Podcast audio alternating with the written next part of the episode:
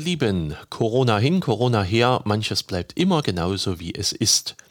Und dazu gehört, dass im März die Sonne kommt und viele wieder in den Garten gehen. Es gibt eine erste Sichtung, wie der Garten durch den Winter gekommen ist. Und erste Arbeiten werden gemacht, erste Anzuchten von Pflanzen im Gewächshaus und ähnlichem mehr. Es geht wieder los. Und gerade im letzten Jahr sind in Gartenanlagen ganz viele Kleingärten neu verpachtet worden. Gärtnern ist in Mode gekommen. Vor zwei Jahren war eine Gruppe aus unserem Kirchspiel mal in Israel gewesen. Wir haben das Land im Februar besucht, zur kühlen Jahreszeit. Wir begannen im Norden in Galiläa und am See Genezareth. Und das Schöne war, dass das Land zu dieser Zeit sehr schön grün war. Es hatte im Winter viel geregnet und auch als wir dort waren, gab es noch viel Nass vom Himmel. Es sah richtig schön, saftig und grün aus. Trotzdem konnte man auch im Februar sehen, dass der Boden dort ziemlich steinig war und das Land im Grunde sehr schwer zu bestellen ist. Da ist ein Garten in Deutschland sehr leicht zu bearbeiten. Unsere Böden sind sehr tief, da kann man was machen. In Israel ist das aber ziemlich schwierig. Landwirtschaft ist immer mühselig, aber in Israel wahrscheinlich mehr als in Deutschland. Der Prophet Jesaja schrieb vor 2700 Jahren ein Lied über die Anlage eines Weinberges. Wohlan, ich will meinem lieben Freund singen ein Lied von meinem Freund und seinem Weinberg.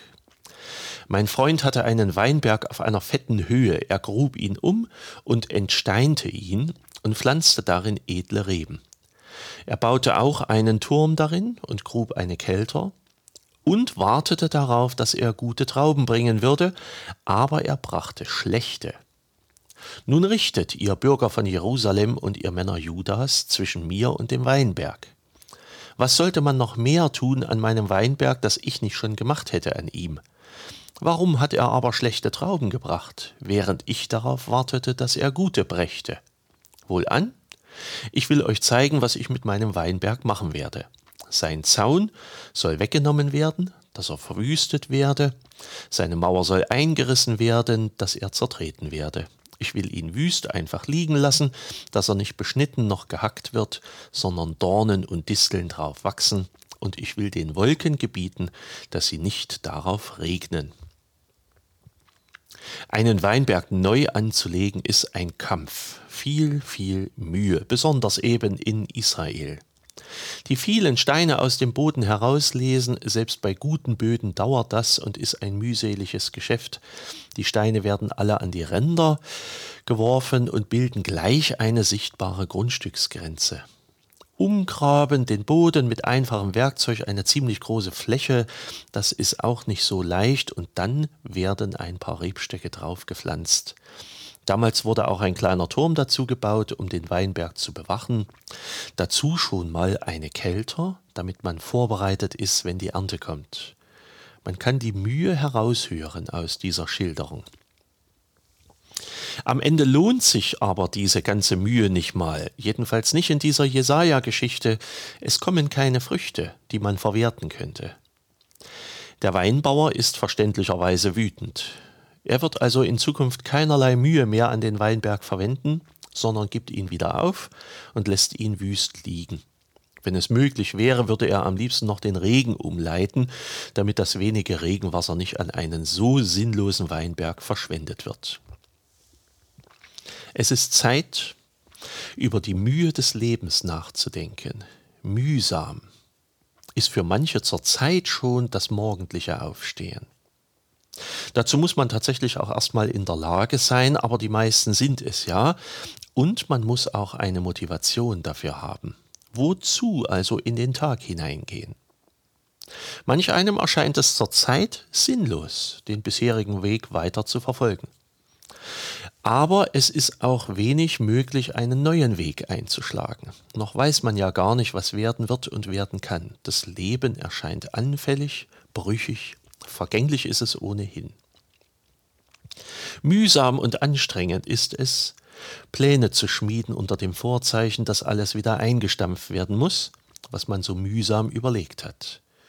Anstrengend ist es täglich neu, sich in den Kampf zu wagen, an der Arbeit, im Haushalt, in der Familie. Anstrengend ist es, monatelanges Nichtstun zu ertragen im Verein, im Freundeskreis, im Familienkreis. Geduld haben zu müssen, das ist eine große Mühe. Voriges Jahr im Frühling war manch einer vielleicht insgeheim noch froh, dass das Hamsterrad einfach mal so abrupt zum Stehen gebracht wurde. Es waren einfach zu viele Aktivitäten geworden, die man so vorhatte. Aber dieses Jahr, nach einem Jahr Pause, sieht das anders aus. Mühe und ein anstrengendes Leben waren in der Bibel Folgen des ersten Sündenfalles. Das Paradies war für Adam und Eva verloren. Beide mussten ihr Leben verändern. Schmerz und Mühe sollten beide nunmehr begleiten, vor allem bei den elementarsten Dingen des Lebens, bei der Ernährung und beim Gebären von Kindern. In den Mühen des Daseins, die von früheren Menschen als alltäglich empfunden wurde, blieb manchmal nicht mehr als in der Mühe nur fröhlich zu sein. Wem das so möglich war, der konnte sich glücklich schätzen. Denn oft genug kam es vor, dass die Mühe nicht half und man am Ende trotz aller Mühe vor dem Nichts stand. Beschrieben wird in der Heiligen Schrift freilich auch die Mühe Gottes, zum Beispiel beim Erschaffen seines eigenen Volkes. Er ließ es wachsen. Er führte es aus Ägypten und ließ es in Israel heimisch werden. Er mühte sich um sein Volk, stand ihnen bei, wenn sie sich gegen missgünstige Nachbarn und Feinde wehren mussten. Er berief auch immer wieder neue Propheten, die dem Volk Gottes Pläne und Gottes Willen ausrichten mussten und dabei viel Mühe und viel Schweres zu ertragen hatten.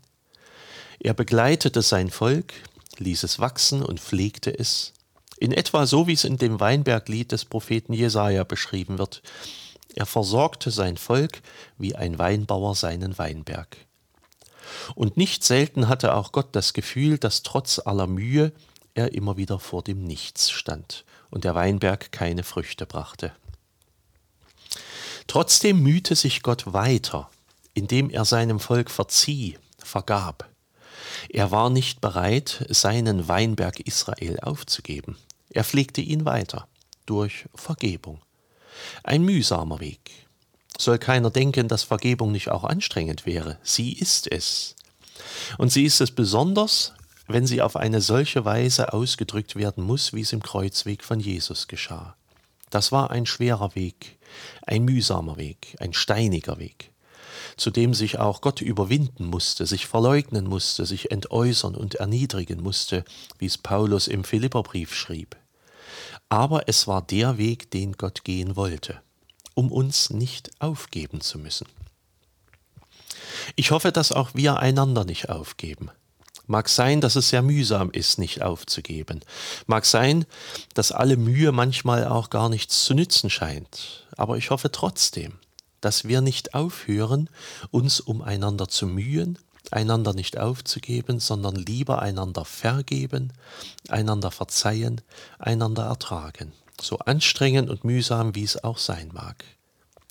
Und gerade darin ist das auch ein Nachahmen dessen, was Christus getan hat. Habt eine Zeit der Vergebung. Sie ist mühsam, sie ist anstrengend und sie trägt möglicherweise auch keine Früchte. Macht euch trotzdem die Mühe, vergebt einander, wie Gott das auch bei uns getan hat.